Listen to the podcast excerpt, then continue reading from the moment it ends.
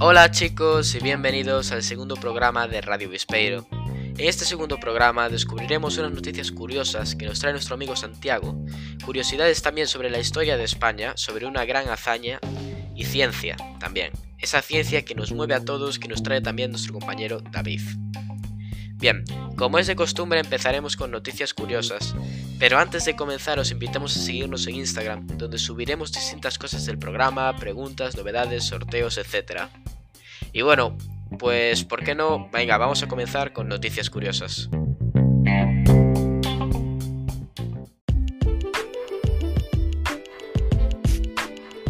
Bienvenidos a todos a Noticias Curiosas las maravillosas noticias curiosas que nos trae nuestro compañero Santiago a la primera sección del programa. Noticias que encuentra por internet, que encuentra por la red, Google, Facebook, a saber dónde las encuentra. ¿Qué nos traes hoy, Santiago? Hoy, hoy os traigo una noticia ligera y otras dos que pueden resultar curiosas o incluso bombazos. Para empezar, tenemos la noticia sobre la nueva funcionalidad de, Facebook, de WhatsApp.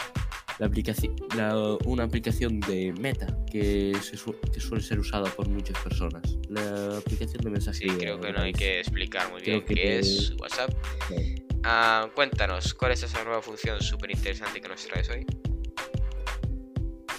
Eh, es una función llamada mensajes temporales mensajes temporales son mensajes que se eliminan cada cierto tiempo y puedes configurar ese tiempo. El mínimo actual son 24 horas. Si tienes activada esa, función, entonces, nadie puede sacarle una captura de pantalla a tus mensajes, lo cual ha levantado mucha polémica y ha causado la risa de muchas personas. Supongo que los. Supongo que el porqué es más que evidente. Hombre, eh, me parece una función bastante curiosa de, de meter. Ya hay muchas eh, aplicaciones que tienen esta función, como Netflix eh, o Disney Plus, que no te permite compartir. O sea, tú si coges una, un programa de captura de pantalla y capturas Netflix, no se va a ver el vídeo y eso está bien para evitar espionajes en el caso de WhatsApp o piratería en el caso de Netflix, como hemos dicho. Y son funciones que quizás al principio no nos gustan, pero bueno, que a la larga nos vamos a ir acostumbrando como con todo. Sí. Pero estate tranquilo, porque los mensajes de este, este estilo puedes elegir para qué grupo va a estar. Es decir, que es un modo selectivo. Puedes activar el modo y seleccionar los grupos en el que quieres que estén. Bien, ah, pues es una función interesante que iremos viendo cómo avanza. ¿Nos podrías contar alguna otra noticia, por favor? En este caso la segunda, porque vamos por la primera. Mm, comprendo. Eh, como segunda noticia tengo algo un poquito más gracioso. Eh, todo el mundo conoce Pokémon, ¿no? Los monstruos de bolsillo, donde capturas, donde capturas uno con una Pokéball. Y a excepción de algún que otro Pikachu, puedes meterlos dentro. Ya sabes. Creo que todo el mundo conoce Pokémon. La Sí, todo el mundo conoce Pokémon. Pues vaya.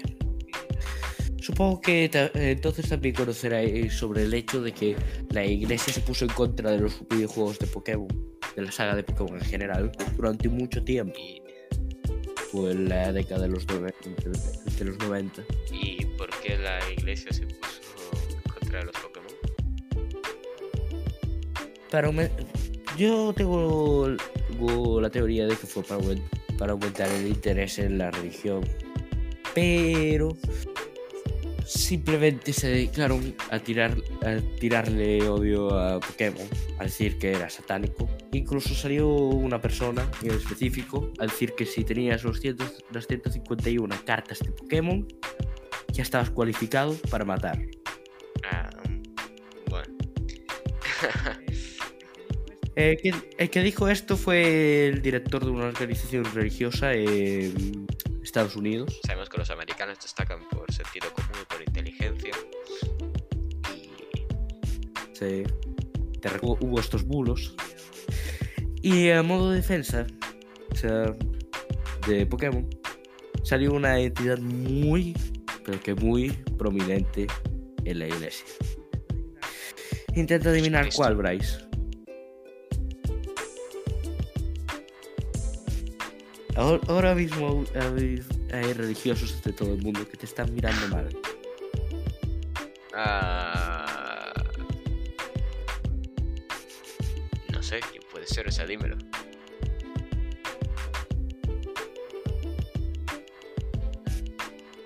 El Papa. El Papa salió a,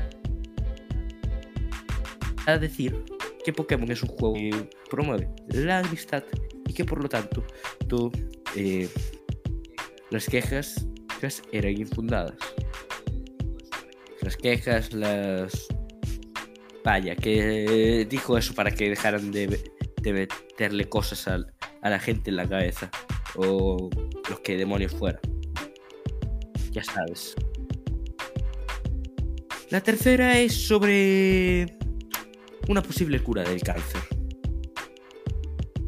En etapa experimental se halla, una cura basada en unas máquinas a escala nanométrica que están, diseñadas para, para inyectarlas en las venas y cerrarle el, suministro de sangre a el tumor o la célula cancerígena. Hasta el momento se ha probado en ratones con una eficacia de 100%. Bueno, pues habrá que ver cómo avanza el tema y si puede salir en un gran avance científico. Eh, ya que sí. hay que decir que todo el mundo sabrá que el cáncer es el gran nuestro gran enemigo. Es lo que más personas se lleva al año. Eh, no exactamente actualmente, creo que son los mosquitos. La enfermedad que más personas se lleva al año es el cáncer. Bueno, tiene Bueno. Por lo menos, por lo menos sé que es la que más probabilidades tiene de matarte si es que llegas a tenerlo. Hombre, Así que. Aunque me hubiera gustado que, que hubieran, hubieran llegado a este punto antes. A ti no. A ti también, eh, ¿verdad? Me parece. Lo importante no es que hubieran llegado antes o después. Eh, lo importante es que llegue algún día ya estaría. Sí. Eh... Sí, pero cuantas más personas salve, mejor. Por eso es mejor que llegue antes. Claramente. Eh, bueno. Santiago, nuestro buen amigo, mm, destacable por estar media hora para comenzar el episodio y luego hacer un episodio de 8 minutos. Muchas gracias por estar aquí en el segundo episodio. Te esperamos para el siguiente con noticias más jugosas y más frescas. Y. Tenlo en cuenta. Chao.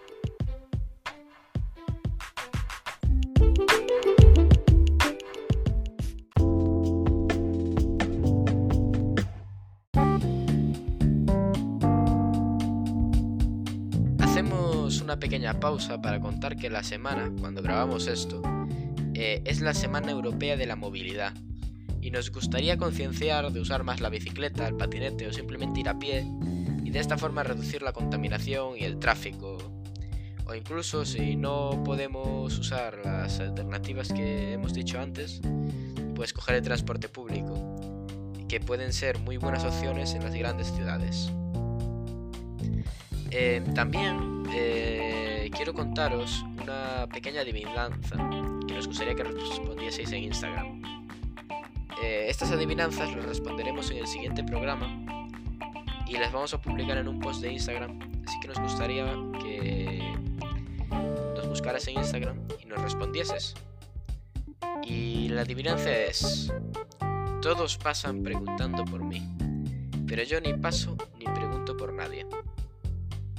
Bien, pues espero vuestras respuestas en Instagram y vamos a ensuciarnos un poco las manos y quizás incluso explotar la casa. Porque vamos a comenzar con Ciencia para Vispeiros, dando la bienvenida a David.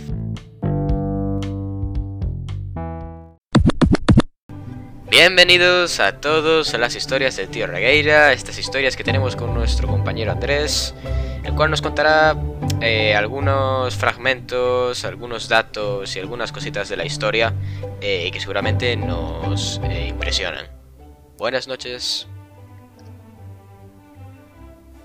Muy buenas vuestras mercedes, participantes y escuchantes de este bendito y maravilloso podcast que hace el señor Price.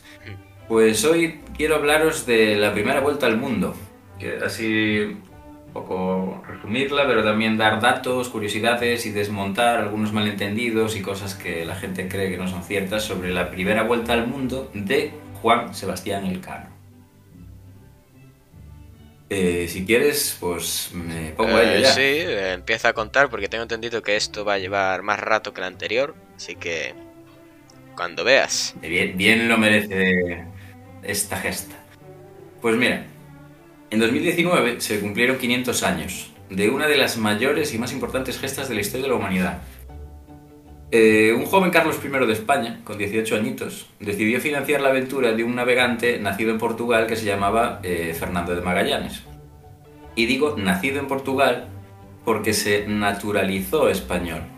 ¿Qué es esto de naturalizarse español? Es es lo que se hacía en aquella época para dejar de ser súbdito del señor de donde habías nacido para servir y ser leal al nuevo señor al que jurabas lealtad. Para que nos entendamos, se nacionalizó, como hacen ahora los deportistas olímpicos. Y por lo tanto, desde ese momento ya no era portugués y sus logros tampoco. Es como pasa con los deportistas olímpicos y sus medallas. ¿no? Ya. La idea de Magallanes era encontrar un paso marítimo para llegar a las Islas de las Especias yendo hacia el oeste, en vez de ir hacia el este, evitando así la ruta controlada por Portugal, que bordeaba el sur de África, y evitando también la ruta que atravesaba el Mediterráneo hasta la ruta de la seda, porque estaba plagada, plagada de piratas musulmanes. Entonces, habría así una nueva ruta comercial que evitaba los condicionantes del Tratado de Tordesillas y lo que ya se llamaba en aquella época la barrera musulmana. La expedición se compuso de cinco naves y unos 250, 250 hombres. Partieron hacia lo desconocido, desde el puerto de Sevilla el 10 de agosto de 1519. O sea, es que tú, tú mira el Sí. año, ¿eh? o sea, ya llovió. Tenemos que tener esto presente, porque claro, de aquella el mundo estaba por descubrir, no se sabía qué había más allá de los mapas, ¿no? Eh, es como ahora que tenemos Google Maps y vemos todo. ¿Qué va? Es que no, se tenía ni idea. Entonces ellos eh, salen del puerto y la última parada que hacen en tierra española fue en, en Tenerife, en las Canarias. Tras lo cual se dirigen al oeste eh, hasta lo que hoy es Río de Janeiro para luego ir bordeando el continente americano rumbo sur, buscando ese paso. Primer dato curioso eh, de la época es que antes de embarcar todos los integrantes de la expedición fueron a misa y comulgaron para ir con la bendición de Dios y también todos juraron la lealtad al rey de Castilla, que era el emperador Carlos. Entonces podemos afirmar que aunque en la expedición había marineros que habían nacido en distintas partes de Europa, todos ellos formaban parte de una expedición 100% Sí. española. Pues me está viniendo a la cabeza ahora los típicos que dicen cosas del estilo de "Y, no, fue un descubrimiento porque ya había gente allí, ble, ble, ble. Bueno, a esa gente, sobre todo con el tema de Colón y tal, les aconsejo que se revisen el significado de la palabra descubrimiento, pero no vamos a meternos en ese lodazal ahora. Volviendo a la expedición. Un año y tres meses después de, de partir, ya había naufragado una de las cinco naves. Y es que las dificultades del viaje fueron inmensas. Hay que pensar que, aunque Portugal y España tenían en aquella época la mayor tecnología naval, a que a día de hoy nos parece un chiste, eh, eran barcos de madera, a vela, atravesando mares que aún no habían cartografiado, no conocían los vientos predominantes, vamos, una locura, ¿eh? si lo pensamos fríamente. Pero bueno, así es el ser humano, valiente y descubridor por naturaleza. Otro dato curioso es que fue Magallanes quien bautizó el Océano Pacífico con ese nombre por lo calmadas que eran sus aguas. De hecho, tan calmadas que les costó encontrar viento. Y el estrecho de Magallanes, que está al sur de lo que hoy es Chile, lleva su nombre porque fue el paso que encontraron con mucho esfuerzo y tras muchos intentos fallidos. Cuando entraron por esas aguas entre islas y tal, tardaron siete semanas en encontrar la vía concreta para poder atravesar. Tras descubrirlo, otra de las naves de la expedición puso rumbo a España para ir corriendo a informar del hallazgo. ¿no? Sin embargo, y los demás siguieron adelante porque la misión concreta de Magallanes era llegar a las Islas Molucas, las Islas de Especies. Vale, por el camino, la expedición se topó con una isla en donde se le acercaron unos indígenas como así como de colegueo, muy majos, muy sonrientes, pero a la mínima que se despistaron les empezaron a robar todo lo que pudieron. Y a esa isla le llamaron de hecho la isla de los ladrones. Y nada, siguieron navegando y llevaban navegando por el Océano Pacífico más de tres meses, ya estaban sin provisiones, ya tenían escorbuto, una hambruna loquísima, llegaron a comerse todas las ratas del barco e incluso el cuero de las fundas de las velas. Flipa. Y avistaron al fin las Islas Marianas en marzo de 1521 ya. ¿Qué pasa? Que Magallanes murió en abril de ese año, del 21 en las Islas Filipinas, que bueno, le llamaron las Islas Filipinas por, por su majestad el rey Felipe II. Eh, Magallanes murió entonces antes de cumplir su misión, que era la de llegar a las Islas de las Especias. Y eso fue porque se involucró en unas guerras entre tribus indígenas, ¿sabes? Se alió con uno de los bandos, también para evangelizar y convertirse en gobernador de aquellas tierras para la corona de Sí. Castilla, ¿no? Porque eso también era algo que, digamos, que concedía la corona. Tú si evangelizabas y tomabas el dominio y el control de una zona, pues quedabas tú ahí como el jefazo y tal.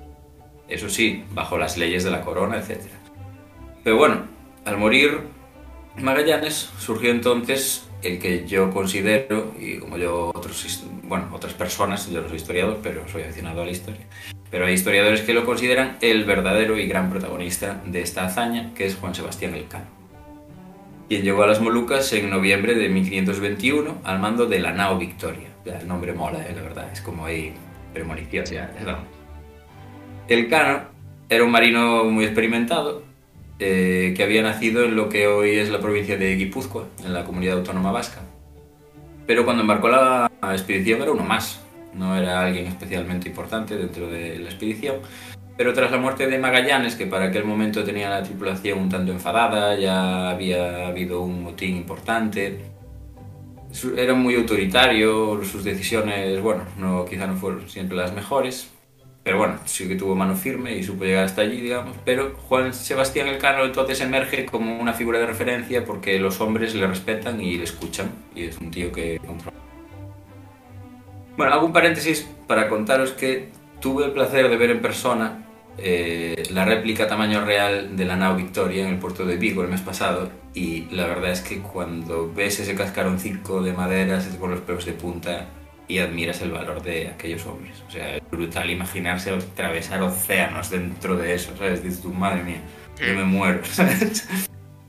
Pero bueno, eh, ahora que ya habían parado las Molucas, tenían las bodegas hasta arriba de especia.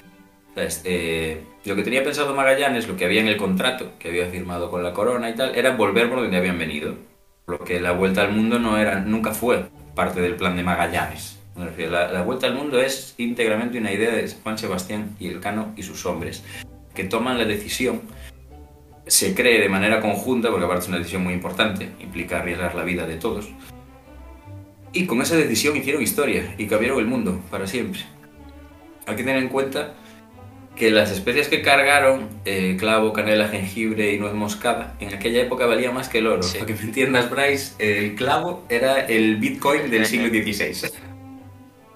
Flipas, una, una locura, ¿eh? pero beneficios del 4000% y cosas así. Sea, loquísimo. Porque claro, se usaban los alimentos para conservar, dar sabor, etcétera y tal. Pero bueno, a ver, tomando la ruta portuguesa rodeando África se arriesgaban a ser apresados o muertos. Pero bueno, era una ruta que estaba carriada, se conocía y tal. Y volver por el mismo sitio navegando a vela no es tan fácil, ¿sabes? No es como volver por una misma carretera en bici, porque los vientos no son distintos, los vientos predominantes, las corrientes marinas, etcétera, tú de eso sabes. Entonces, bueno, eh, bordearon África, todo alejados de la costa todo lo posible para evitar ser capturados o atacados por los portugueses. Pero claro, ya sin agua ni provisiones, eh, se arriesgaron a tomar tierra para, para aprovisionarse en las islas de Cabo Verde, al oeste de Senegal, que en aquel momento era, estaban controladas por Portugal. Eh, bueno, como dato que mucha gente co- desconoce, y sobre todo, bueno, hay- interpretaciones muy falaces y extrañas de la historia, como alguna serie reciente y tal, donde no quiero meterme mucho. Eh, lo cierto es que Portugal había intentado detener y sabotear aquel viaje a toda costa. Eh, claro, estaba en juego su hegemonía comercial, ¿no? Con las especies y tal, y con las islas Molucas. Pero hasta el punto de amenazar de muerte a Magallanes y de armar barcos con el objetivo de interceptar y hundir la expedición. Para que veas. Pero bueno, cuando desembarcaron en Cabo Verde, eh, ¿qué hacen ellos? Pues les cuentan tremenda trola a los portugueses, ¿no? Cogen y les dicen que son unos marineros de una flota así cualquiera que iba para América, pero que perdieron el rumbo, una tempestad y fueron rebotados para allí y tal, y, y, claro, estaban sin provisiones y tal, que esa parte era cierta, entonces que necesitaban aprovisionarse y todo. Y en principio los portugueses tragan la bola. Y los españoles empiezan a hacer aguada, que es como le llaman a cargar el agua, y bueno, también víveres, etc. Pero claro, las bodegas estaban a rebosar de especias y eso huele un montonazo. Así que cuando los portugueses se, se, acercaron a los barcos empezó a oler aquello y claro, rápidamente de sospechas ya pasaron a pues, dar la, la orden de apresarlos. Pero claro, el, el cano se da cuenta a tiempo y a gritos embarca a los hombres que puede, salen pitando y claro, algunos hombres fueron capturados y a España le costó mucho tiempo y, dinero liberar a, a, los españoles de la expedición que fueron prisioneros de Portugal. Pero bueno, tres años después de haber zarpado de Sevilla, el 6 de septiembre de 1522, llegan al puerto de Sanlúcar de Barrameda 19 marinos pamélicos al borde de la muerte pero al borde de la muerte. Y tan pronto llegan descalzos y con cirios en la mano, eh, con velitas, se van en procesión a darle las gracias a la Virgen de Nuestra Señora de la Victoria en Triana. Madre mía, vaya milagro que estemos vivos. Y luego se fueron a comer sopa. Y sí, sopitas, y solo sopitas. Porque como marineros curtidos, el cano y sus hombres sabían que como comiesen otra cosa sólida, como le metiesen ahí un buen salchichón, podían morir del empacho. Flipa, ¿sabes? Después de tantos meses pasando hambre. Y bueno, y con esta hazaña, España demostró al mundo de manera empírica, de, forma científica, que la Tierra era un globo. Y nació también la globalización, ya que el comercio y las relaciones internacionales daban ya oficialmente la vuelta al mundo. Juan Sebastián Elcano fue recompensado por el emperador Carlos I con un escudo de armas en el que aparecían las especias y también figuraba el globo terráqueo y la leyenda Primus circumdedesti me, primero en rodearme, muy épico. Y una referencia es el primer ser humano que capitaneó con éxito la vuelta completa del planeta Tierra. De hecho, durante dos siglos el Océano Pacífico fue llamado el Lago Español, ya que hubo numerosas expediciones científicas, comerciales, de exploración, y el imperio controlaba aquellas aguas, y se estableció una relación comercial importantísima que mucha gente desconoce entre el imperio español y el imperio chino, y fue determinante en el progreso económico y científico de las dos potencias. También, tan tan bien, llegaron a dominar los mares los españoles que Inglaterra intentó infiltrar espías en la Universidad de Mareantes, que se llamaba así, donde se formaban los marinos españoles, porque los barcos ingleses se desviaban muchísimo más que, las naves españolas de las rutas.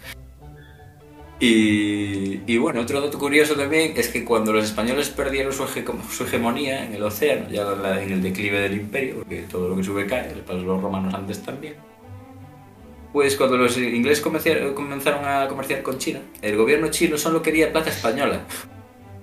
Y es que el real día 8 fue eh, aquellos siglos como lo es hoy el dólar, ¿sabes? La moneda de referencia del mundo entero.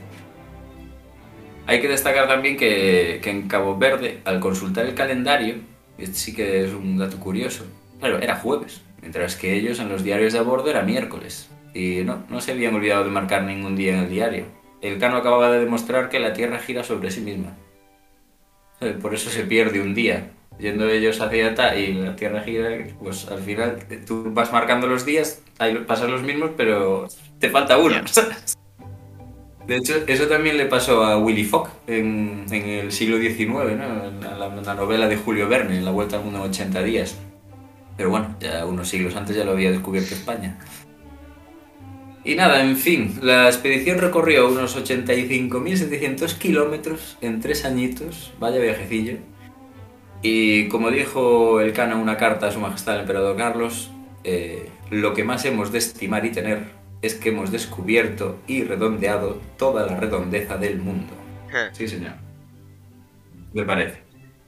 Pues... Pues muy interesante. Eh,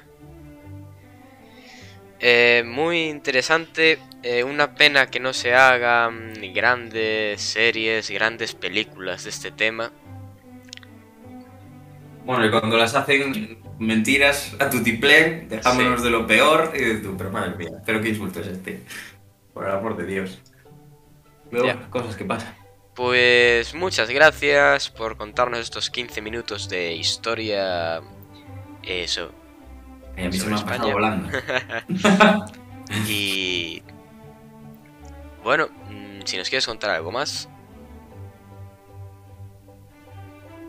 Yo intenté recopilar todos los, sobre todo, datitos curiosos y desmentidos históricos que he podido y para que lo disfrutéis y tengáis mejor conocimiento de, nuestras grandes gestas como, como nación histórica y que hay que estar orgulloso de nuestro pasado para también trabajar por un futuro aún mejor. Pues muchas gracias una vez más Andrés en el segundo capítulo de- del podcast. Eh, te esperamos para la, eh, para la semana y con más historia y con más historias. Era un placer, aquí estaré. Bueno, pues terminamos las historias del tío Regueira. Eh, chao Andrés. Chao.